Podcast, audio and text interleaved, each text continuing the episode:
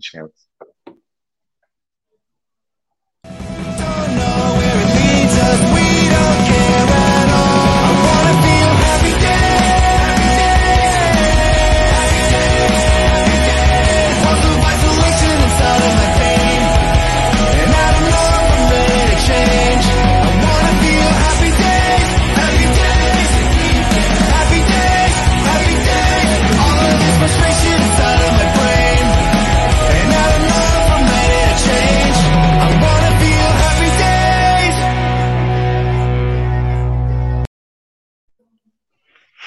Fala galera, boa noite, boa noite. Hoje com um convidado mais do que especial, um cara que, que tem a minha eterna admiração, viu, Bruno? Por tudo que construiu. É, eu sou um admirador de pessoas que, que fazem, né? Que vão lá e executam, entregam valor para a sociedade. É. E você conseguiu fazer isso muito bem, né, tem feito isso muito bem aí na RD. Eu queria primeiro te dar as boas-vindas, Bruno, e que você pudesse contar um pouquinho da sua história, como é que sai um cara, né? De onde vem esse cara que hoje gerencia um time grande aí de, de talentos aí na RD? Conta pra gente aí, Bruno. Seja bem-vindo. Legal, muito obrigado. Primeiro, muito obrigado pelo convite. Para mim é um prazer, né? Eu, eu, te admiro muito, Gustavo. Gosto muito de ti também, né? Como pessoa. Então, para mim é um prazer estar aqui para a gente trocar essa ideia. Bom, meu nome é Bruno, eu sou um dos fundadores, né, cofundadores da, da RD. Eu, eu nasci e moro aqui em, em Florianópolis, né? E ao longo, né, eu, eu, eu me formei em sistemas de informação, fiz mestrado em computação, trabalhei, né, trabalhei fazendo software para TV, web, é, é, celular, enfim, para tudo que é, que é frente. E ao longo, e antes da RD eu tinha tentado empreender três vezes, né? Então eu brinco que eu não sei o que faz para dar certo, mas para dar errado eu, eu, tenho uma lista aqui, tá? Enfim, estamos aí, né? Tentando é, é, construir, tentando ajudar nossos clientes aí em meio a todo esse cenário que a gente está vivendo e super animado também, né? Eu acho que temos que ser sempre otimista né? E, e, esse é o pensamento aí que a gente tenta sempre trazer. Muito bom, Bruno, muito bom. Então, uma das coisas, né, Bruno, que, que eu tenho puxado nessas lives, tenho feito diversas lives aí com, com vários especialistas e empreendedores, né? E a ideia é trazer isso mesmo, assim, o, o, desconstruir, né? Porque hoje o cara te vê nessa posição, né? Pô, o cara é cofundador da RD, que é empresa grande já, né? Uma das maiores de software aqui do nosso país é, você gerencia um time grande, tudo, mas ninguém vê. Né? A gente fala aqui em Minas, viu, Bruno, que o povo vê só as pingas que você toma, mas não vê os tombos é, que você leva. Verdade. E, e, a, e, a, ideia é desconstruir isso um pouco, assim, de, desde o começo, né? Uhum. E, e, você tem falado muito sobre isso até em diversos canais, né? Um pouco uhum. da história da RD, como é que foi aquilo lá atrás, desde a uhum. da, da, validação, né? Eu tenho é, tentado muito é, puxar aqui dos meus convidados. Como é que foi o, o, aquele D1 lá, do, como é que eu Legal. validei o, o, o, produto, como é que foi aquele primeiro momento lá atrás, porque todo mundo já acha que a RD nasceu bombando, gigante, cheio de gente, com dinheiro e tal, e, e a uhum. realidade, eu lembro de vocês lá, logo no, no, no começo, é, eu, eu, lembro até do Eric me falar o que, que era a ideia né, que vocês estavam construindo, eu não entendia, não entendia nada. Cara, Nem eu. É automação de marketing. O que, que, é isso, cara? Pois aí tá aí, ó. Então, se você pudesse contar pra gente, Bruno, como é que foi aquele comecinho lá? Não, legal, boa. Eu acho que né, com, com, o crescimento, eu acho que não é quanto bate, mas quanto aguenta de porrada, né? Então, é meio clichê, mas é fato que a resiliência é uma das, das, das virtudes que, se não tem, tem que desenvolver, porque tu com certeza vai apanhar bastante aí na trajetória e no final do dia, quando tu olha no espelho, tá só tu lá, tu tem que entender onde tu errou, o que que tu aprendeu, então é, é, é muito sobre isso, né?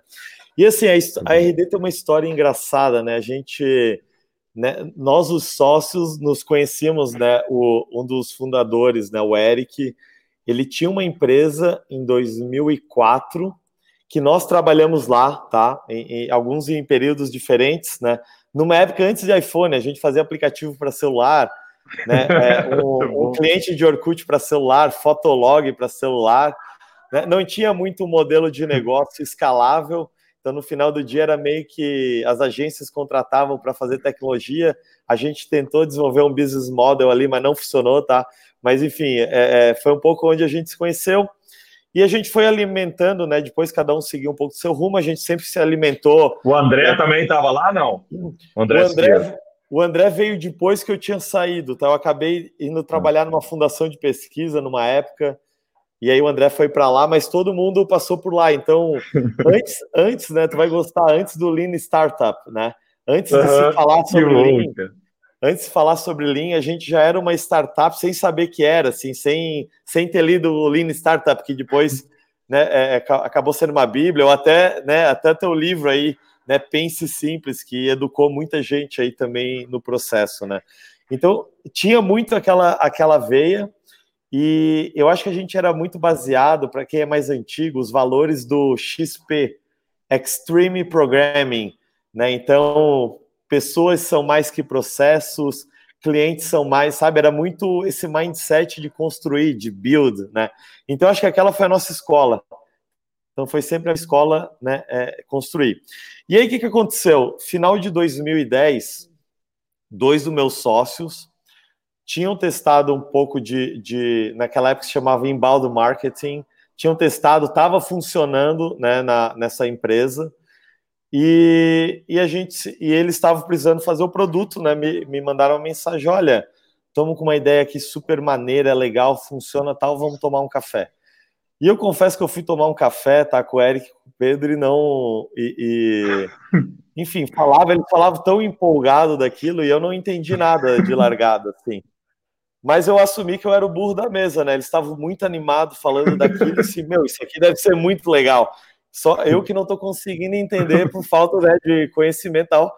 E aí voltei para casa e fui estudar sobre o assunto, né? E aí assim, no dia no dia, né, no logo depois eu falei, ó, tô dentro, tô junto, vamos nessa, né? Era o meu quarto empreendimento, três já tinham dado errado, né? A minha a minha esposa até falou, ó, espero que esse dê certo porque, né?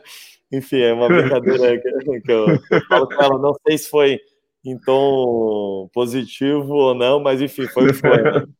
E aí, assim, que que eu, eu acho que, que é o aprendizado falando assim de início, né? Que acho que é a, a tua pergunta. Eu dei um, dei um rodeio, tô bom, né? Tô tipo mineiro aqui, tô. não, mas tá bom. É. Mas, mas assim, o que, que eu acho que é o aprendizado, tá?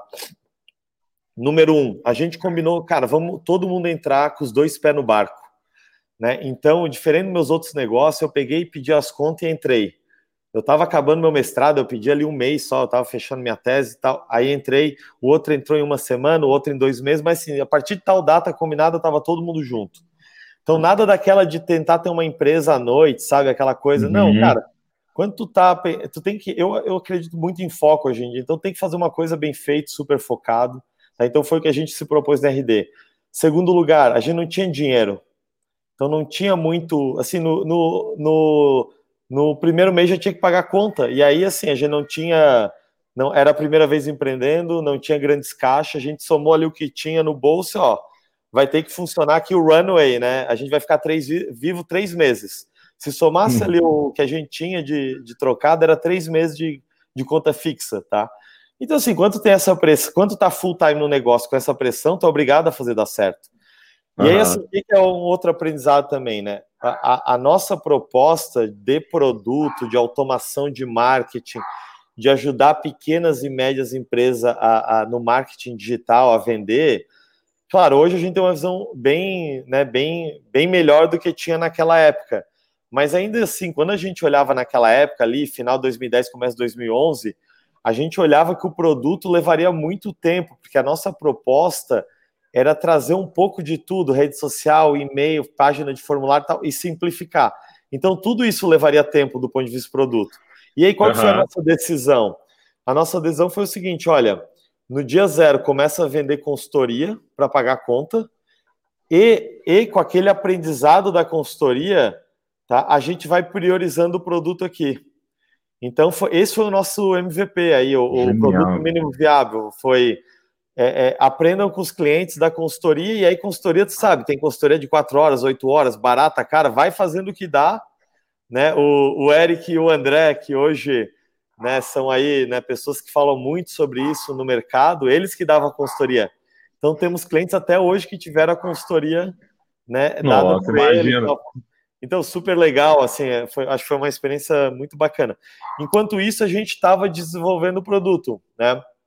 Então, fazendo o produto, aos poucos, esse produto ajudava a consultoria. Né? A primeira funcionalidade do RD foi um relatório diário. Porque a gente falou, se a gente está dando consultoria, o que, que, é o mínimo que entrega valor? Ah, mandar toda, todo dia um relatório para o cliente, para manter ele no, no loop, no aprendizado e tal. Então foi por ali que, que a gente começou.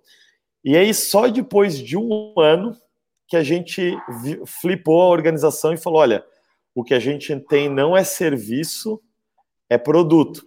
Mas, de novo, o que, que é o erro que muita gente comete? Fica muito tempo fazendo produto e um dia acorda e diga, ó, oh, vou vender esse produto e aí não dá certo. Não foi isso é. que a é. gente fez. A gente estava vendendo a, a, consultoria, refinando o produto. É, por estratégia, a gente não quis comunicar ainda, porque não estava capitalizado, enfim. Mas aí, quando a gente viu que estava tava num estágio legal para começar a vender, a gente é, é, comunicou no site. E, em paralelo a isso, ao longo de todo esse tempo, a gente veio produzindo muito conteúdo. No dia menos um da RD, a gente produzia conteúdo. Então, antes de estar fazendo consultoria ao produto, já tinha conteúdo no nosso site. Tanto é Até é verdade. Porque, né, Bruno? Até porque vocês tinham que educar o mercado, né? Que era Total. um negócio novo, né? É. Então, Ninguém fazia, não tinha um comparável assim, né? De falar, ah, é. ah, não, é tipo aquela empresa, não, é tipo a gente tá fazendo aqui e tem que ensinar o que, que é, né? Aqui no Brasil, eu, eu lembro, o meu papo, eu encontrei o, o Eric num evento do Google em São Paulo, e ele estava começando, né, RD, aí ele falou o que que era, eu falei, não, legal demais. Aí eu saí e falei, que, que, que, será que é isso, velho? Automação de marketing, tá? O que, que isso faz? E ele me explicou nos detalhes e tal. Mas então vocês tinham esse, essa tarefa também de gerar conteúdo até para gerar demanda, né? Exatamente. Assim, o, o, o, desafio desde o início foi até hoje, assim, a gente, para a gente chegar no nosso mercado endereçável, né, de, de todas essas empresas, ainda assim é muita educação, simplificar a comunicação, etc. Mas lá atrás, o, o, o Caetano, era, era, era mato mesmo, assim. Então, se tu falasse inbound marketing, ninguém sabia o que era. Uhum. Market automation veio depois, automação de marketing veio depois. Então, naquela época era super difícil dar o pitch. Então, o pitch era uma mistura assim: olha, o que a gente tem é um produto de marketing digital que faz, né, que ajuda tu nas listas de e-mail, que ajuda você a gerir redes sociais, que tem uma gestão, de, uma análise para tu entender onde é que tu está investindo. Então era muito sobre isso. Era muito Sim. ainda o, mar, o marketing para ajudar a análise, né? Se faziam muito propagandas de marketing, oba-oba e tal, e onde é que está o ROI, o retorno disso. Então era muito isso, né? E aí, claro, essa educação veio evoluindo, a RD ajudou muito, eventualmente outros players, enfim, tudo, tudo. E hoje a gente está em outro cenário, assim, isso é fato mas foi muito disso, tá? E, e, e, e, assim, é engano também tu pensar, tá? Eu acho que é engano pensar que não tem mais disso no futuro. Tem, porque marketing evolui, então tem mais coisas que a gente tem que continuar ensinando nossos clientes, parceiro e mercado aí. Não, muito bom. Muito legal essa história, viu, Bruno? Assim, porque muita gente acha que para começar precisa ter dinheiro, né? Precisa ter investidor. E Sim. ainda mais agora, a gente olha a história né, de empresas que, que captam dinheiro e tal, e parece que é para todo mundo, mas as, o, o, que você mostrou no começo é que tem maneiras criativas também do, do seu cliente te ajudar a construir o produto, né? É, uma Total. vez eu tive com um professor da Babson School, eles têm muito essa pegada lá, assim, que é uma escola mais voltada a empreendedorismo B2B nos Estados Unidos, e uhum. eles falam muito disso, assim, seu cliente pode ser quem vai bancar o seu produto no começo. Eu lembro muito da Rock Content, que inspirou Sim. muito a história, se inspirou na história de vocês aí. É, uhum. O Dieguinho na Rock, porque o Diego era gerente de produto da Samba, né, antes de ir pra Rock. É, uhum. Logo que ele foi pra Rock, a gente gravava um programa junto e tal, e ele, e ele sempre falava, cara, dias, falava assim, cara, é, é tudo meio, estamos fazendo, era serviço, né, era Sim. service as a service, porque a lógica de produto, Bruno, e aí, aí eu queria que você entrasse um pouquinho nisso, ela, ela é um pouco perversa, né, a lógica de de software como serviço, né? Porque uhum. você não. É diferente de antigamente, você vendia uma licença, sei lá, é, uhum. a SAP lá atrás, ou não sei quem vendia sei quantos milhões custa a licença aqui e pronto. Uhum. É, no modelo de software como serviço é uma assinatura, né? Sim. Então, quer dizer, o cara está te pagando parcelado aquilo ali, né? E você e o seu custo fixo ele está lá. Muitas vezes ele é, ele é maior do que o que você está recebendo, né? Total, total. É quem cunhou esse termo de software as a service foi a, a Salesforce. No é. final é, da década de 90 ali, na virada ali de 2000 e tal. E até eles usavam o slogan no software. Era um slogan, um slogan super provocativo, né? Porque na época, o uhum. que era software? Software era ligar para alguém, contratos milionários com multa, muito tempo, né? Por muitos anos, implantação, servidores, enfim, muito custo. E aquilo era diluído em, em muito tempo, né? E, e, e, claro, depois cada vez mais facilitado aí com infraestrutura de serviço, de cloud, enfim, hoje o mundo, eu diria que hoje não que as coisas são assim, nunca gosto de ah, é mais fácil, tal, desmerecendo, né? Mas é, com certeza a gente tem muita coisa assim em cima para poder construir, né? Então esse termo foi cunhado nessa época no software. Eles cresceram muito, né? No, no SaaS, eles que criaram o software como é, serviço. Inclusive tem um livro ali do, né? Do, do, do CEO, é o, o Behind the Clouds, acho que esse é o, é o nome, enfim. É. Mas é, e, e aí qual que é, qual que é o ponto, assim, né? O, a economia hoje é de assinatura, né?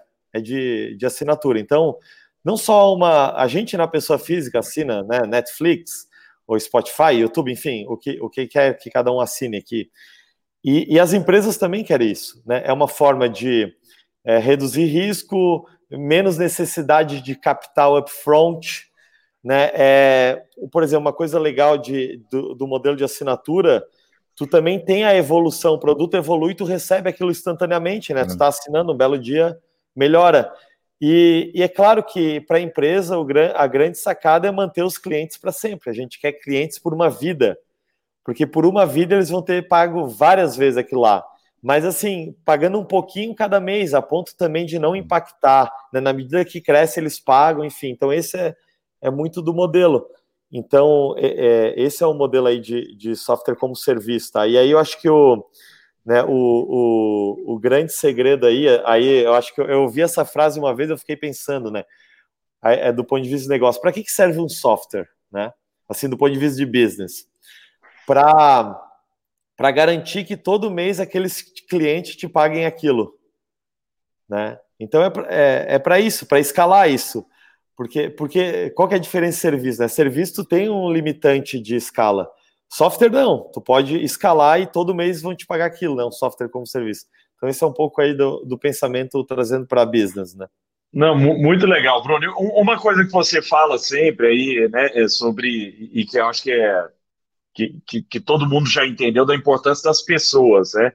Uhum. Só que nós temos um dificultador aqui no Brasil, que é assim, é difícil uhum. achar gente né, boa é, na, na, área de tecnologia, né? Essa é uma Sim. área escassa de, de recursos. Não que não tem gente boa, tem, mas tem mais demanda do que tem recurso, né? uhum. né? Como é que foi lá atrás para você conseguir os primeiros talentos quando a RD não era né, tão uhum. conhecida, não, não, era tão coisa? Uhum. E como é que foi essa escala, né, do zero ao 100 é, desenvolvedores? É, que, que foram os seus erros? Eu, eu já vi você comentando sobre isso. Uhum. Acho a história legal também, até para as pessoas entenderem.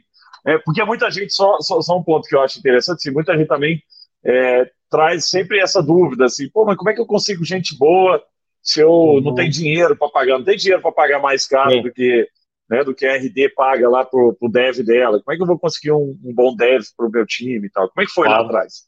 Não, legal. Eu acho assim, o, o empreendedor ele é um vendedor, né? Então a gente tem que vender para um cliente algo que não tem a proposta de valor, tem que vender para o investidor o que, que vai ser a empresa, tem que vender para os colaboradores que essa empresa vai dar certo e vai crescer. Então, assim, é uma habilidade. Né? É. Então, assim, os primeiros é, devs do time, primeiro eu comecei a ligar para os meus amigos, né? Pessoas que eu conhecia do mercado, tinham trabalhado. Então, assim, é, é a rede, né? Eu falei, olha, a gente está construindo algo animal vem aqui, sabe, e, e, e, a gente vai vai mudar as realidades, né? A gente vai aprender muito nesse processo, vai ser uma jornada incrível. Tu vai poder trazer essa tua linha que eu, que eu conheço para cá para dentro, tal. Então é muito disso sobre vender, porque é fato, uma startup não tem dinheiro. É, é tudo na vida tem ponto positivo e negativo, tá? Eu, eu, eu, nunca gosto de dizer que ah, só tal é melhor ou pior. Então vou, vou dar um exemplo aqui que, que uma startup tem?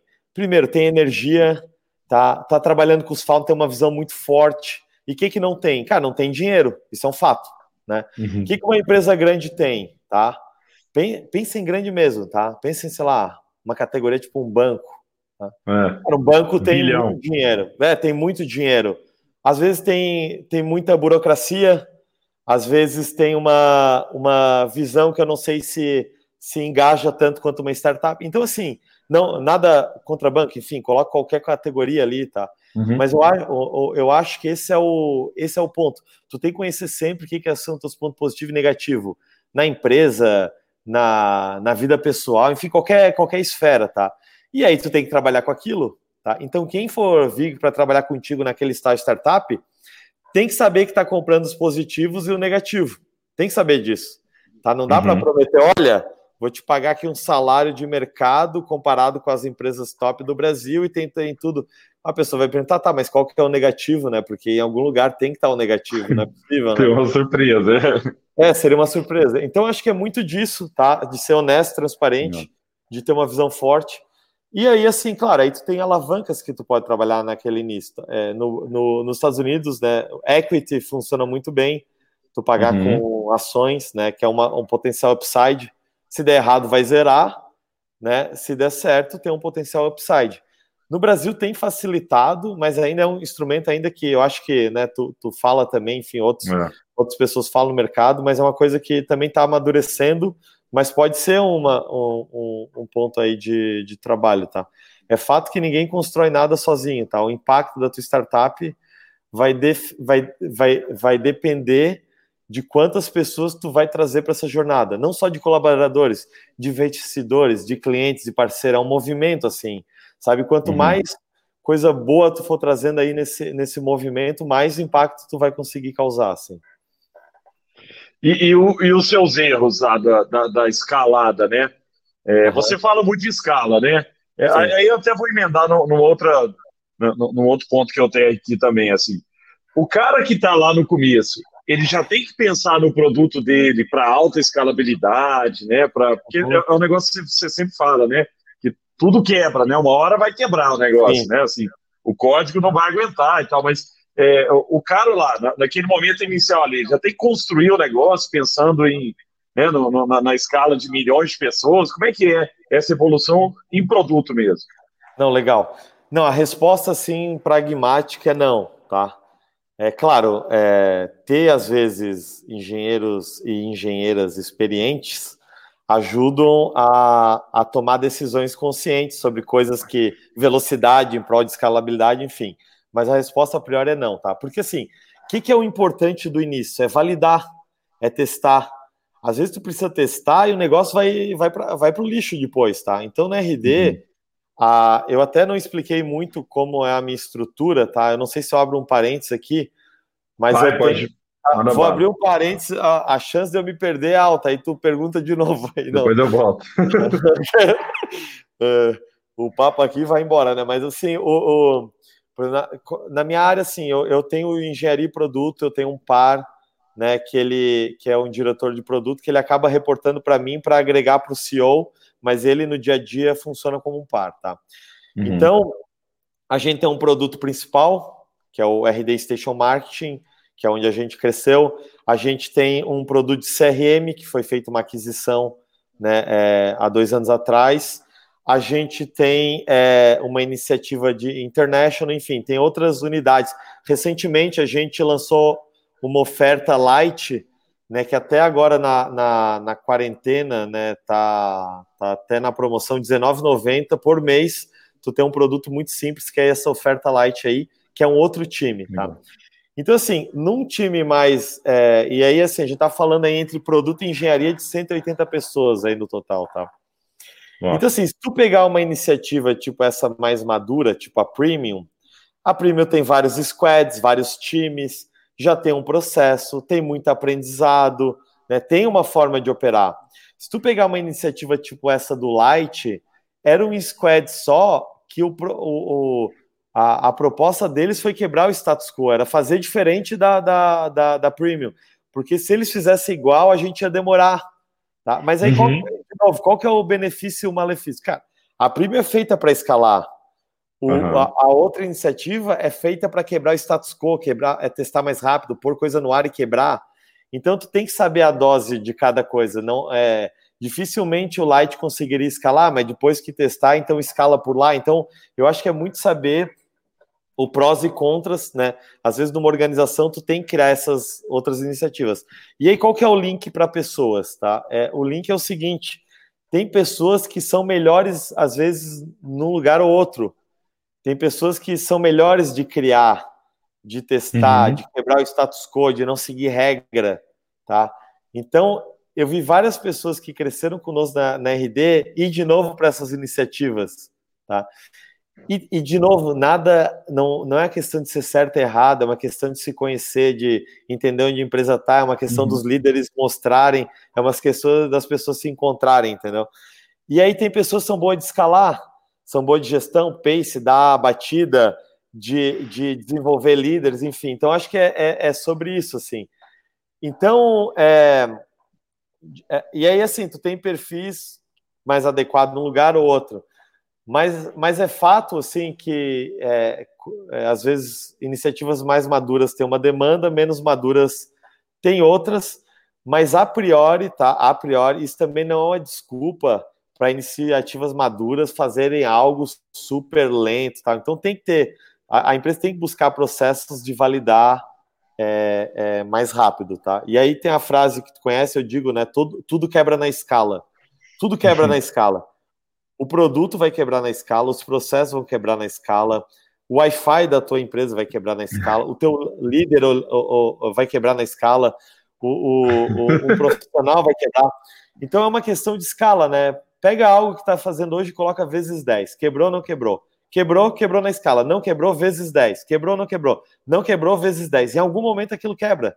Não é só uma uhum. questão de engenharia, é uma questão de, é, é, de, de, de demanda, assim. E aí tu não precisa tunar. Tá? Tu não precisa tunar para escala gigante.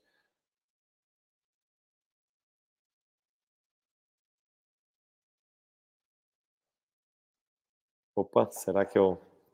Caetano, está me ouvindo? Alguém aí no, no chat?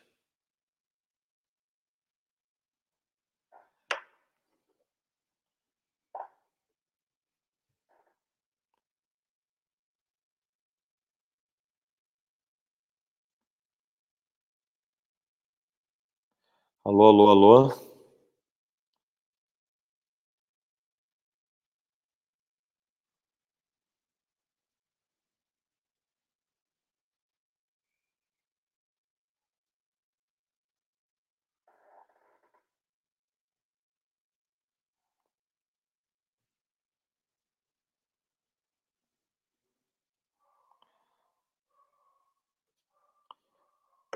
Opa, estão me ouvindo? Calma aí. Acho que o Caetano caiu. Alguém confirma aí no chat.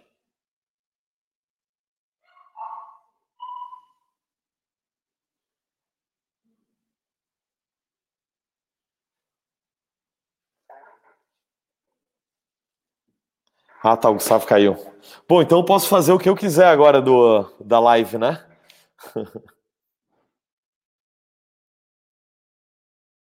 Tá, obrigado, pessoal. Bom, é, deixa eu tentar falar com ele aqui no Whats. Eu vou, eu vou contando história aqui, eu vou acabando a, a eu vou respondendo, tá? E, mas assim, acho que qual que é o ponto ali, né, de tudo quebrar na escala? Então, de, quanto mais, né, tu coloca ali vezes 10, vezes 10, vezes 10, as coisas em algum momento quebram. Beleza, Caetano. Já estava enrolando aqui o pessoal, mas deu certo. Boa, legal. Foi mal, foi mal. Vamos lá. Tem um pau aqui. Boa. O pessoal começou a falar, viu? Foi bom tu cair para dar uma agitada ali no canal. Ô, ô, Bruno, então, não, muito legal esse negócio, cara, da, da, da, né, da lógica do, do, do, crescimento e isso fazer parte, né? Uhum. A, a, quebra faz parte do, da, da, da, evolução, né? Agora, uma coisa que você, você, trouxe logo no começo é sobre foco. Uhum. Você falou muito sobre a importância do foco. E eu entendo, né? Você por muito tempo gerenciou, cuidou do produto ali, ainda uhum. né, tem esse olhar em cima do produto. é, produto é, é, saber falar não também, né? Porque a gente, Sim. a tendência é a gente querer colocar mais features, né? Como uhum, é que é essa uhum. parte de priorização? Porque uma das coisas mais difíceis que eu acho né, na gestão de produto é priorizar, né? Assim, o que, que eu Sim. ponho né, dentro do, do, do, produto, né? Porque corre o risco, ainda mais um produto né, que está no mercado há muito tempo, né, como o RD, corre o risco daquilo ali virar um monstro, assim, um sim. milhão de features e tal, né? Sim, sim. É, não, assim, é, é, é, existe uma curva, né? É, quanto, assim, eu já, já vou responder para tudo, mas quanto mais funcionalidade tu colocar, tu tende a adicionar mais complexidade. Então, assim, tem uma. Quanto, quanto menos tu fizer e mais simples, né, tu tem foco. Só que aí tem uma uhum. balança, assim, se tu fizer pouco demais, pô, até onde tu vai a tua persona, o teu mercado, se tu fizer tudo, vira um Frankenstein. Né? Claro, tem formas de talvez, pô, colocar via apps, esconder aquilo naquele momento do cliente, tal. Então tem do usuário, né? Então tem formas, tá? Mas o meu ponto, dito isso, tá? Eu acho que isso é um assunto um pouco mais avançado, mas dito isso, uhum. fazer produto é dizer não, assim. Não é dizer sim, é dizer não. Qual é a prioridade? O que, que a gente está testando? Qual é a hipótese que a gente está testando? Tá? O é, que, que é a prioridade? Porque todo mundo diz assim, não, isso, isso, isso é prioridade. Não, ordena. Eu sempre falo, então ordena. Porque ordenar tem que dar uma prioridade. Qual que é um, qual que é uhum. dois, qual que é três. E aí, aqui, se tem alguém aqui na call ouvindo, às vezes que não é muito familiar com o produto, ou às vezes é um CEO que, né, que não está muito próximo do produto, enfim, é, não adianta dar aquela escapadinha quando te perguntar a prioridade, tu tentar disfarçar e jogar as três. Saibam que o teu time vai operar pior, se ele achar que os três é a prioridade. Então a gente tem que ser honesto, tem que dizer assim, não, a prioridade é essa, essa e essa. E tem que tomar a decisão, tá? Não é porque o time é gigante também que tem que ter um monte de prioridade. Tá? Uhum. Eu acho que o time, é, é, um time grande, é, ele também tem que ter um foco. Às vezes o que acontece é que tu consegue tocar mais iniciativas é, de uma vez. Tá? Isso é fato. Tu consegue, mas tem mais gente, tu consegue fazer mais coisa. Mas isso não quer dizer que tu vai fazer 20 coisas ao mesmo tempo, sabe? Então, minha recomendação é, é escolher é, é, bem o que, que vocês vão testar, tá? Qual que é as principais apostas, testar elas, funcionou, prioriza, faz funcionar direito. Às vezes, para testar, tá? É, é, um ponto ali da tua primeira pergunta, na RD, por muito tempo a gente fazia as coisas na mão. Né? A gente chegou a colocar uhum. uma casca no produto que falava aqui, ó, faça agora uma página de formulário, né? Uma landing page, que é conhecida, um pop-up de hoje em dia. Cara, o, o, cliente clicava lá, a gente fazia na mão lá o HTML e colocava no ar para ele. A gente chamava isso de mechanical turk, né? De fazer manual ali. Então, isso era uma forma de validar na mão. E aí começou a ter demanda ali, cara, precisa de software para automatizar, porque senão não vai escalar. E aí, às vezes tu joga tudo aquilo fora e faz, faz funcionar direito, tá? Então, prioridade é super importante, tá? Então, é, é muito importante saber os problemas que a gente vai testar, que vai resolver, priorizar eles de tempo em tempo, é, é, repriorizando e ajustando isso, tá? Então, tem que dizer não. Não dá para fazer tudo, se quiser criar uma cultura forte na, na empresa, tem, tem que educar as pessoas sobre o produto. Não adianta ficar bravo que alguém de vendas ou de atendimento não entende isso. É papel de produto educar também, tá? Então é, é, é, é muito disso, tá? Então é isso aí. É porque muitas vezes venda tem um poder grande, né? É, em cima de produto, né? Porque vendas, no final das contas, está tá olhando para o dinheiro lá. E fala, pô, tô com um cheque aqui, de não sei quantos mil reais aqui, você vai falar não para isso, para isso e, e, e, o, e, o, time de produto tem que ter muita é, coerência também, né? Assim, que é o que você estava falando, né? Se você vai falar não, você tem que falar não porque eu estou indo para essa direção, ou porque eu tenho algo mais importante. Uhum. Né? Quando você também não tem essa prioridade muito clara, quem gritar mais ou quem tiver o cheque maior, é, o produto vira aquilo ali, né? Sim. E aí vai virando esse Frankenstein. Né? É, vai virando. Então, assim, de novo, não, é, por exemplo, não adianta, né? Vou pegar um cliente agora, vamos supor aqui um produto hipotético. Ora eu ataco hotel, ora eu ataco banco, ora eu ataco pequena empresa, ora eu ataco e-commerce, ora eu ataco varejo. Cara, não tem foco. Então vamos uhum. focar em alguma coisa, vamos fazer funcionar. Na hora que funcionar, em vez de ficar abrindo frente, vamos vender para esse segmento, depois vamos testar outro segmento. Então, foco, também dizer não, ele, ele é uma coisa que vai além também só da área de produto, né? Porque uhum. senão a gente vai operar assim, vai virar uma loucura, o produto não vai conseguir atender tudo uma vez. Ah, a gente vai conseguir chegar em todos esses segmentos, talvez se for a visão, vai chegar. Mas vamos uma coisa de cada vez, tá? Então vou dar um exemplo da RD. A gente teve um desafio é, bem grande no início, que a gente vendia para pequena e média ticket baixo. Então, nosso uhum. primeiro ticket, quando a gente começou, era 150 por mês, tá? Então, assim, a gente não tinha, às vezes, aquele problema de, ó, oh, um cliente aqui quer pagar 50 mil tal. Tô, tô dizendo, assim, nas consultorias a gente né, se manteve, mas depois que o produto começou a, a entrar, eram, eram esses os tickets, tá? Uhum. Então, assim, para nós, não, não, não dava para ficar vendendo para. Né, o cara vai pagar 10 mil, agora vai para lá, porque o nosso jogo era sobre o volume. Né? Eu acho uhum. que essa é uma uhum. das, das razões também de a gente ter buscado investimento. A gente precisava de dinheiro para crescer a nossa base, tá? Então, o que, que eu digo sobre isso? Assim, é, não tem certo e errado. De novo, tem ponto positivo e negativo. Tem que entender. O nosso jogo era esse, era o de volume. Então, ao mesmo tempo que a gente tinha que dizer não, a gente tinha que dizer, olha, tu vai se beneficiar também das coisas que vão sair para todos os clientes. Tu não consegue, a gente tinha que educar sobre como, como era o roadmap, mas ia se beneficiar. Mas talvez alguém na call aqui esteja um outro contexto. Olha, eu vou ter clientes grandes, então vai vender uma conta grande e vai ficar ajudando ele. Ele vai, esse cliente vai financiar a operação e isso é muito legal. E aí vai ter que atender em dado momento, tu vai ter outros tipos de cliente, mas ainda assim talvez você tenha que ter um time, alguém olhando esse cliente, porque ele é muito grande, ele precisa de algum é, atendimento. Então, de novo, assim, não tem. Eu, eu, eu, eu, sou muito hoje, eu pondero muito, acho que foi uma, um dos aprendizados do crescimento, sabe? Não tem certo e errado, tem que saber o que tu está comprando o que está ganhando e o que está perdendo em cada decisão. Tá? Muito legal. Ô, ô, Bruno, como é que você faz para medir valor? Valor é né, o valor que você está criando com, com, com aquele produto, né? Porque uma das coisas que eu acho que, que, que são primordiais né, é, é, você ter a capacidade de ouvir o cliente. O problema é que vocês, com uma escala de clientes como vocês têm, né, como é que você faz para ouvir esse cliente para entender essa feature gerou valor na, na, na ponta? Uhum. Porque às vezes, em valor, eu não estou falando muitas vezes de valor financeiro, não, né? Não, claro. Como é que se mensura se aquilo ali, né, é, para o seu cliente na ponta, teve valor ou não? Não, muito legal, assim, ó. É, é, no início tu tem pouco dado, né, Caetano? Então é muito uhum. qualitativo, tá?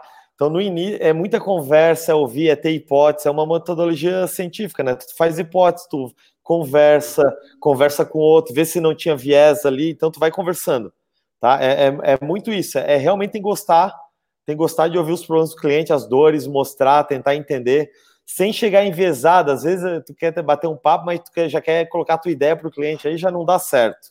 Uhum. Tem que ouvir genuinamente a dor, tá? É, a gente tem que buscar dores, não, não soluções, tá? Tem diversas formas de resolver um problema, mas primeiro a gente tem que entender o problema. Inclusive, uhum. tem, tem soluções que nem são elegantes. A gente fala na RD, olha, eu vou te dar uma solução aqui que ela não é boa. Tu vai ter que ir para o X, Y, Z, dar um workaround tal, mas ela vai te resolver um pouco. Mas para uhum. funcionar, a gente tem que fazer mais coisa. Mas por enquanto é o que tem é essa. Então, tu tem que eh, entender realmente a dor, tá? E assim, então, no início é isso. Depois, no crescimento, vai tendo mais dados. Tu precisa estruturar a empresa para entender dados.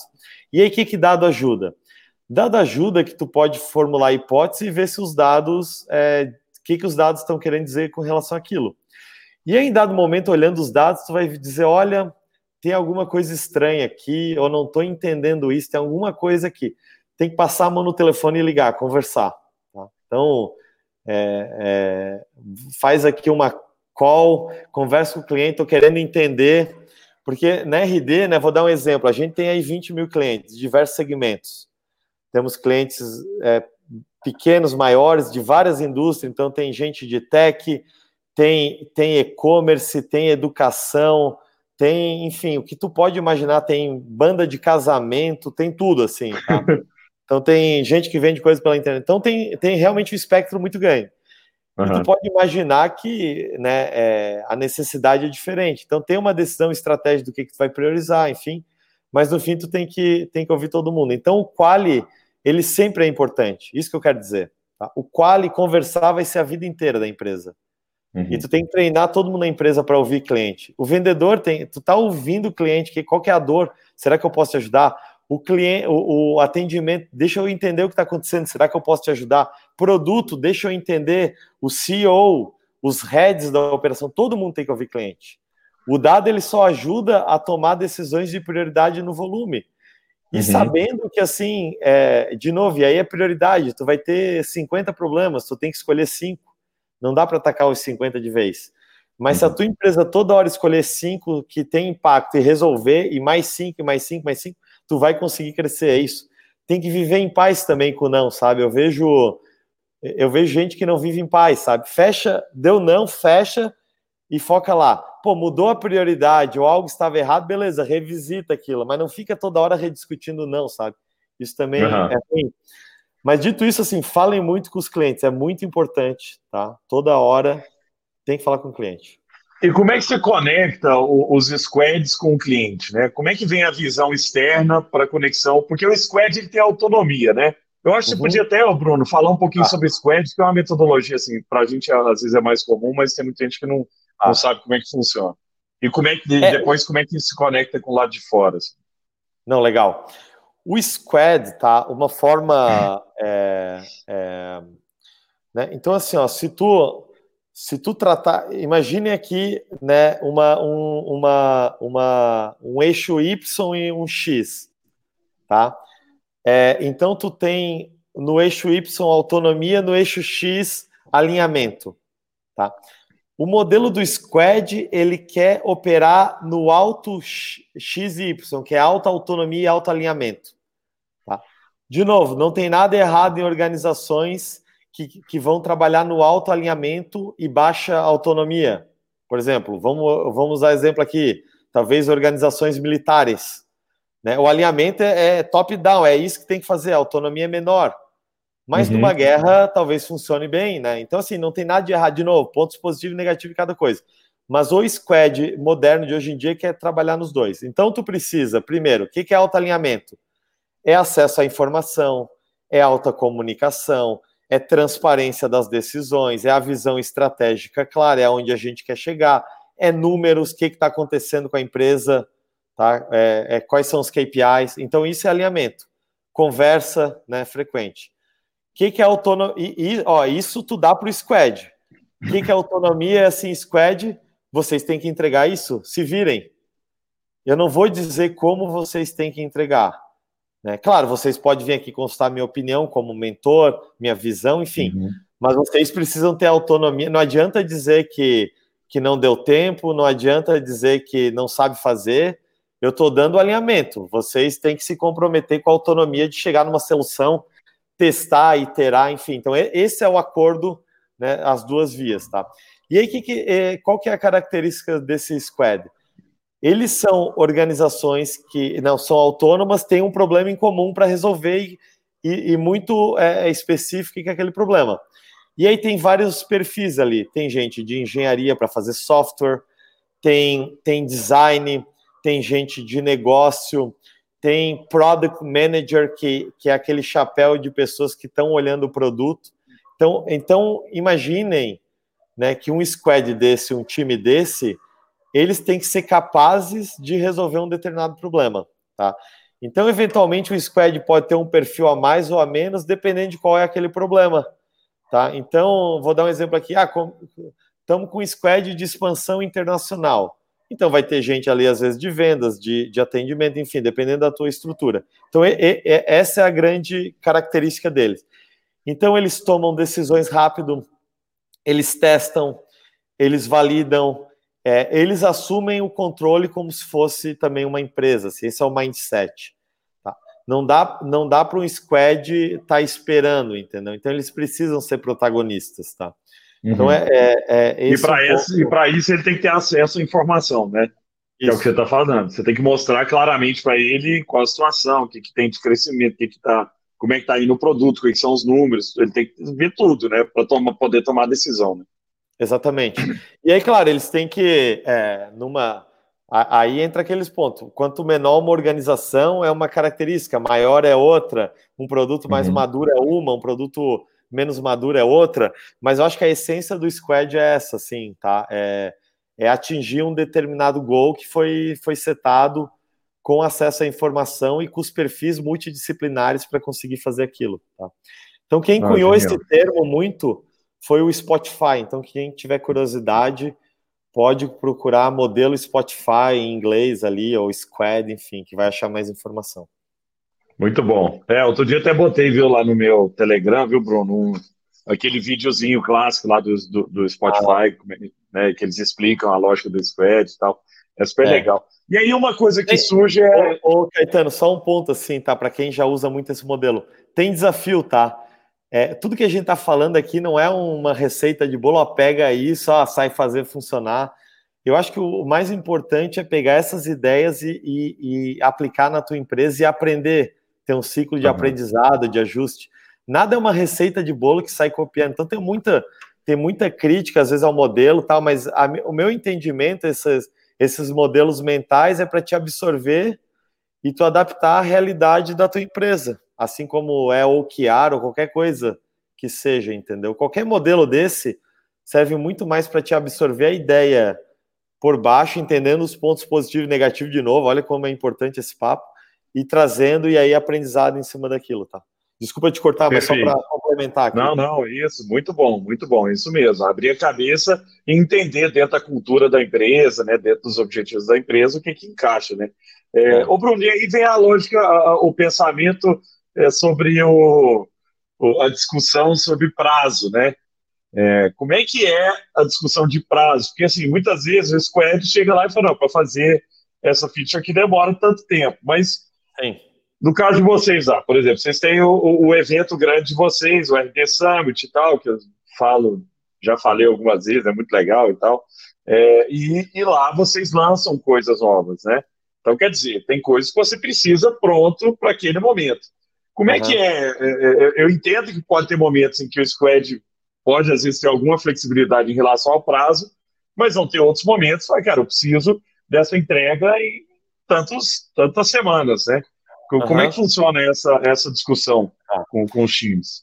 Não, legal, assim, é, tu pega, eu vou, assim, sendo bem honesto, pega uma startup que está começando, é, não adianta inventar muito do arcabouço que às vezes a gente tem hoje na RD numa organização madura, sabe? Ah, deixa uhum. eu deixa eu metrificar as entregas. Isso serve para times que estão escalando, que tem muitos times que tu precisa mostrar uma luz amarela ou vermelha do que está acontecendo. Então, por exemplo, assim, vou, vou, dar o caso hoje da RD e depois eu falar organizações menores, tá? Então, se eu pego essa, essa área minha madura hoje, eu tenho líderes de, de engenharia, eu tenho agile coaches, que são pessoas que ajudam o time a desbloquear, e eu tenho uma análise para cada time de como é que está a entrega, tá? a, a, a, a, eficiência do time e a previsibilidade, baseado uhum. em processos de Kanban. Então eu consigo ver times que estão se formando, que estão menos previsíveis, time que estão que perderam pessoas às vezes perde previsibilidade, ou times que já estão mais maduros, ou times que mudaram temática. Então não dá para assim, ah, esse time tá ruim. Tem que entender cada time tem um contexto, tá? Então às vezes uhum. o time tá faltando uma clareza de negócio, o time tá Então assim, realmente, cada time tem que entender. O que eu, o que eu, o que eu trabalho, eu tenho um reporte direto meu que ele não é não não são não é líder de engenharia, ele ele responde direto para mim e ele me dá a opinião dele do que está acontecendo. A opinião não, baseada em dados, enfim, tudo isso, né? Mas ó, quais times não estão performando ou estão, e eu cruzo aquilo com, com os gerentes de engenharia para ver. E aí a gente senta, discute e vê o que está acontecendo tal. Então, isso é uma organização já madura, tá? Uhum. E aí sempre tentando eficiência, melhoria contínua o que está acontecendo. Agora sim, tu pega uma startup Cara, uma startup, assim, até antes do Covid, né? Se tu trabalhasse em, loco numa empresa, pô, aquele time às vezes almoça junto. Então não tem, não precisa fazer uma daily meeting. Né? Tu, tu, pega lá o Scrum, né? O Scrum são boas práticas, de novo, tu tem que aprender o que, que é a essência daquilo, tentar aplicar, ter, ter conversa tal. Mas se o time almoça junto, tá discutido o que está acontecendo, entendeu? Se conversa sobre isso, né? Então, é, é, se o time está orientado numa visão, a pegada está ali. Então, talvez tenha que ter uma organização mínima para entrega, mas não tem aquela aquele super formalismo ou super processo, tá? Então, A minha, a minha visão hoje é o seguinte, tá? É, é, é separar muito bem isso, tá? Se tu tá, tá numa startup usando aqueles processos mais, mais pesados de uma empresa grande, pô, provavelmente tu tá com o pior dos dois mundos. Podia ser uma, podia ser uma startup usando da agilidade menos burocrata, né? A buroca, uhum. entre aspas, não falando de forma pejorativa, mas ela serve para quem escalou. Então, uhum. tu tem que jogar com teus pontos contra, é, a favor, que é a velocidade ali, tá? Então, é, a minha visão é muita dessa, não, não sair tentando aplicar um modelo para tudo. Então, quando eu pego aquele squad lá que eu te falei, que está testando uma coisa nova, o pessoal tava louco lá, fazendo assim, backlog, assim, tinha que mandar parar de tão louco que ele estava, colocando coisa no ar e testando, que era o ritmo do time, que às vezes é uhum. diferente uhum. de uma empresa que já está com, com nível de maturidade. Mas dito isso, tem a máxima em software que é prazo fixo, escopo variável. Então, é, é, isso, né? Eu acho que tu pode. Eu gosto muito do Scrum, tá? Depois procurem Scrum e Kanban. O nosso time usa muito de Kanban, esses mais maduros. O que eu gosto de Scrum é que assim, tu pode ter uma frequência semanal ou quinzenal, tu senta para conversar com o time. Então, tu sabe que a cada uma semana ou duas vai aparecer os problemas. Então, acho que é importante os times falarem sobre os problemas, o que está acontecendo e tal. Então, esse é um framework que às vezes o Scrum possa dar. Então, se tu tá vendo que a tua organização de produto não está avançando, então coloca uma rotina que uma vez por semana vocês vão falar sobre o que está acontecendo. E menos peso, assim, eu vejo muito gestor querendo é, espremer o dev ou colocar a faca no pescoço. Quanto mais medo tu colocar nas pessoas ou na, na, ou na gestão, menor elas vão querer falar sobre os problemas e se abrir. É normal do ser humano. Quanto mais uhum. impressionar, eu não quero nem falar sobre aquilo que está acontecendo, eu tenho, né, eu tenho medo. Então tem que criar uma dinâmica que seja assim muito mais usar os erros como aprendizado toda semana, tal. Então esse é um pouco né, é, do espírito que tem que tentar trazer, tá? E aí o último insight é o seguinte: aí tu pega situações tipo assim summit ou coisas que tem uma data hard, daí não adianta, é chamar o time e dizer assim, pessoal, a gente tem que entregar aquilo e deu. Tá? Não é uma carta que dá para usar toda hora tá? Porque uhum. normalmente precisa de um extra de todo mundo, precisa de muita energia. Mas às vezes tem que usar aquela carta. E aí tem que falar com o time. É uma carta que às vezes todo, a gente tem que pôr na mesa. Se tu tá usando toda hora, tem algo errado. Não dá para operar sempre dessa forma. Mas às vezes tem que baixar ela. E, e aí, assim, tem um summit que eu baixei essa carta, mas eu fui lá com o time trabalhar junto. A gente pirou, assim, a gente tava dormindo na RD naquela época, né? não era totalmente né, remoto, mas é então é uma carta que, que tem que ser usada. O time confia muito no líder quando vai usar ela, né, não dá para usar indiscriminadamente. Talvez uhum. uma startup que está começando, tu pode dizer, ó, oh, tô com um problema financeiro, pessoal, a gente tem que flipar isso. Pode bater a real, então talvez seja a carta que tu vai usar em algum momento. Enfim, então é, é um pouco dos meus pensamentos. De novo, não tem receita de bolo. Acho que a experiência me, me, me ajuda hoje a tomar melhores decisões no contexto, sabe? Ô, Bruno, e para construção de, de roadmap, né? Assim, você costuma construir, e, e, aí, de novo, em diferentes cenários, né? Lá atrás uhum. e, e, às vezes hoje também, mas roadmaps de longo prazo, de Sim. médio prazo, é, ou você tem uma visão de longo prazo e um, e um, e um roadmap mais curto, os roadmaps Sim. são temáticos. Como é ah. que é a construção de roadmap? Que eu acho que é um negócio também é, importante até para para dar direção para o time, né? Assim, para vendas também, para falar, nós estamos indo para essa direção, Isso. né? E todo mundo da empresa fica alinhado. Né? É, essa é uma briga, essa é uma briga profunda, né? Quando, quando fala em roadmap, tem uma galera de produto que defende não ter roadmap e uma galera que defende ter, assim. Eu gosto do, do bom das duas coisas. O que, que eu acho bom de roadmap? Comunicação. Né? Uhum. A empresa cresce, tu tem que ter algum alinhamento de comunicação, tá? Que, que é o lado ruim que às vezes as pessoas criticam, né? É, tá, mas isso é engessado, eu coloquei lá, tem que fazer. Eu, eu, aí eu tento pegar os melhores dois mundos. O que, que a gente opera na RD? Olha, num trimestre a gente deveria saber o que a gente vai fazer. Uhum. Salvo acontecer, tipo, aconteceu o corona que a gente parou tudo e reajustou. Isso. Ou salvo qualquer outro, né? Pô, mudamos tal. Então, eu, eu acho que assim, a gente deveria saber o que vai fazer, deveria pré-acordar. Até para não começar uma pressão desnecessária, às vezes, em vendas, atendimento, tipo, olha, vocês não estão fazendo X. Tá, mas a gente acordou que ia fazer Y. Né? Uhum. Ou, ou, eu tô louco, ou tu tá louco, ou tá todo mundo louco. Né? Não dá para. Então, é um instrumento de alinhamento. Então, eu gosto muito sobre essa ótica de alinhamento, tá? É, o que eu não gosto é a flexibilidade, mas a gente trabalha isso. Olha, se algo mudar, vamos discutir. Vamos sentar uhum. e vamos rediscutir ele Vamos mudar ele, vamos apresentar de novo, tá? Então, de novo, o roadmap não tem que ser de solução, tem que ser de problema. Não estou me comprometendo a ter o, a solução tal. Estou me comprometendo a resolver o um determinado problema. Né? Então, ah. Genial isso, hein? É, então, é, é, pô, preciso subir ticket. Não sei se vai ser a feature ABC, mas vou pôr no roadmap do time aqui que o nosso desafio de negócio é aumentar ticket ou melhorar a retenção lá, tá? Ou salvo tu já tiver validades assim, ó, precisa featurear. Como vai ser feito, eu não sei direito, mas precisamos adicionar essa capacidade, porque já validei e tal. Também eu também não gosto de muito misticismo, sabe? Do tipo, ah, então vamos. Não, vamos ser prático também. Se a gente já sabe, põe lá e vamos ser prático. Eu, eu, eu gosto muito dessa cabeça. Eu sei que tu gosta também, né, o, o Caetano? Acho que é o que é o que tu educa.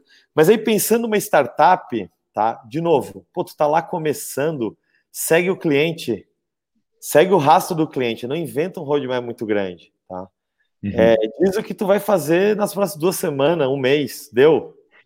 Revisa, não tem que roadmap três meses. Roadmap três meses é para empresa que escalou. A gente na RD põe assim, ó, três meses, tá? A gente está trabalhando, seis meses é uma ideia, e a partir dali, meu, é hipótese assim de coisa que a gente nem, nem sabe. E essas iniciativas mais de início, daí eles estão operando tipo startup, assim, tipo, na. Uhum. Eles fazem o que eles querem, não tem que seguir nem processo, porque seguir processo é ruim no estágio deles, tá? O processo serve para escalar, não para quebrar o status quo. Então, um pouco da forma que a gente pensa. Né? E mas, mas vocês têm uma visão de longo prazo, né? Ah, assim. Você tem uma visão Sim. onde o produto vai chegar no, no, assim, macro, não, não de feature, né? Mas o que, que eu é. quero do produto, sei lá, no ano que Sim. vem? Ou não? Então, é, tem, tem, assim, esse é um, esse é um tópico meio, uma, dá uma discussão boa lá na RD, tá? Eu tenho uma visão, né? A gente tem uma visão assim bem high level. Pô, qual é a nossa, né, uhum. né, qual é a nossa missão como empresa e qual é a nossa visão? Tá? Mas às vezes isso não é suficiente para as pessoas. As pessoas precisam materializar né? Porque é quase filosofia falar de uma forma assim super genérica. Tá? Uhum. É, tem que inspirar tal, mas o, eu acho que o desafio, e acho que a gente às vezes sofre desse, desse desafio também, é como é que materializa isso, tá? Como é que materializa mais disso? Então a gente está, inclusive, agora tentando trabalhar, tá? Se eu tenho um instrumento que é a missão da empresa, que está claro para todo mundo para que, que a gente serve, para o que, que a gente está a gente tá ajudando pequenas e médias empresas nesse país e em países emergentes a crescerem, né? É, eu tenho uma visão com o produto, olha, quero ser uma plataforma tal, tal, tal, tal, legal. Eu tenho um roadmap que eu te falei, tá, mas como é que é esse meio do caminho aí de dois anos? O que, que vai ter? Né, como é que entra temáticas, às vezes, que o pessoal diz, tá, e, e, e tal temática que está hot, onde é que entra isso nisso daí? Entendeu? É isso que a gente vem tentado também é, desenhar um pouco mais. Mas da minha experiência, assim, até agora, é tentar mostrar, assim, esse, todos esses níveis pro time, é tentar ouvir deles o que eles estão querendo e precisando para não virar muleta, sabe? Às vezes do tipo, ah, não, tá faltando roadmap, ah, não, tá faltando missão, tá? O que que tu quer exatamente aqui? Vamos ouvir. E numa, numa empresa pequena, é, é, coisa de uma conversa de uma hora e está resolvido, entendeu? Não tem que é. ficar abrindo projeto de missão que vai levar, sabe? É, tem que ser muito prático. Se vocês, numa empresa pequena, estão gastando mais tempo tentando criar processo e framework e tal, do que ouvir os clientes e toda semana garantir que estão resolvendo as dores dele, então tem algo errado, tá? Isso é problema de empresa que escalou, que precisa de mais alinhamento, garantir que está todo mundo indo para o mesmo lado. Então, isso eu, eu queria deixar bem claro. De novo, não existe bom e ruim, é só saber onde é que está jogando e, e, claro, e buscando né, agilidade, independente de onde estiver. Né? Bom, Bruno, cara, obrigado, viu, por esse papo aqui. Eu tinha mais umas três páginas de pergunta aqui para você. Depois Eita, eu vou ter que te ligar para perguntar. Pô, mas muito bom mesmo. Que aula que você deu para gente. Né, de, de experiência mesmo. Foi legal você ter trazido é, em todos os momentos os dois, os dois mundos também, né? O mundo para o pequeno, o de quem já está estabilizado, e outro momento. Você também é um cara que está sempre mentorando, ajudando é, empreendedores aí no Brasil inteiro. Obrigado pelo carinho, adorei esse papo com você. Tenho certeza que todo mundo aqui saiu muito enriquecido, viu, dessa, dessa conversa, porque você trouxe coisas muito, muito palpáveis, hein, muito práticas que às vezes a gente lê no livro, né? Uhum. Você leu coisas sobre gerência, a gente lê sobre gerência de produto e tal, mas você está trazendo coisas é, da realidade, coisas que funcionam e que não funcionam, mas como você mesmo disse, pode ser que no seu ambiente funcione, pode ser que de outro não funcione, mas é uma inspiração para todo mundo aí. Muito obrigado, viu? Não, legal. Eu que agradeço. Assim, acho que todo esse material, assim, o estado da arte, buscar informação, ela é importante para a gente aprender mas depois é, eu acho que a gente tem que digerir as coisas quando for trazer para a nossa empresa, ver o que aplica, o que não aplica, é, é melhorar se algo não estiver funcionando, o que, que não está funcionando, vamos melhorar toda semana, né? Uma cabeça meio lean, melhoria contínua. E quem quiser, ô Gustavo, eu vou, vou abrir assim, eu consigo, eu vou tentar responder mais umas perguntas do pessoal no Instagram. Quem quiser me seguir lá é Bruno GH de Guise, Bruno GH me manda lá no. Manda, manda umas mensagens em algum post, eu Boa. vou tentar responder. Prometo tentar responder até amanhã, meio-dia, o que vier. Tá meio na. Boa, aí, ó. Isso aí, ó, galera, isso não é todo dia, não. Essa mentoria aí com o guru do, do, da tecnologia, né? O cara, muito bom, viu, Bruno? Parabéns mesmo. Eu tenho visto vários vídeos seus também, gente. Procura depois no YouTube, né? Bota o nome do Bruno lá e vocês vão ver vários vídeos legais falando sobre escala, sobre né, crescimento de time, cultura de time também, que era um outro ponto que eu ia puxar aqui, mas que, que você sempre ajudando outros aí. Muito obrigado, eu fiquei muito feliz. Legal, eu agradeço. Quem, quem, a gente está com uma iniciativa na RD para quem está empreendendo é fortalecerparacrescer.com.br. Lá tem um monte de material, Caetano, de, de conteúdo, de educação, de produto de gratuito. A gente está com com uma área lá, o RD University, tudo gratuito nesse momento de corona. Enfim, quem quiser saber mais, entra lá. É, vai ser um prazer também, quem não é do nosso ecossistema, entrar lá e, e entrar no nosso ecossistema, tá? Eu agradeço teu espaço, agradeço o papo, eu acho que eu podia ficar aí horas conversando contigo.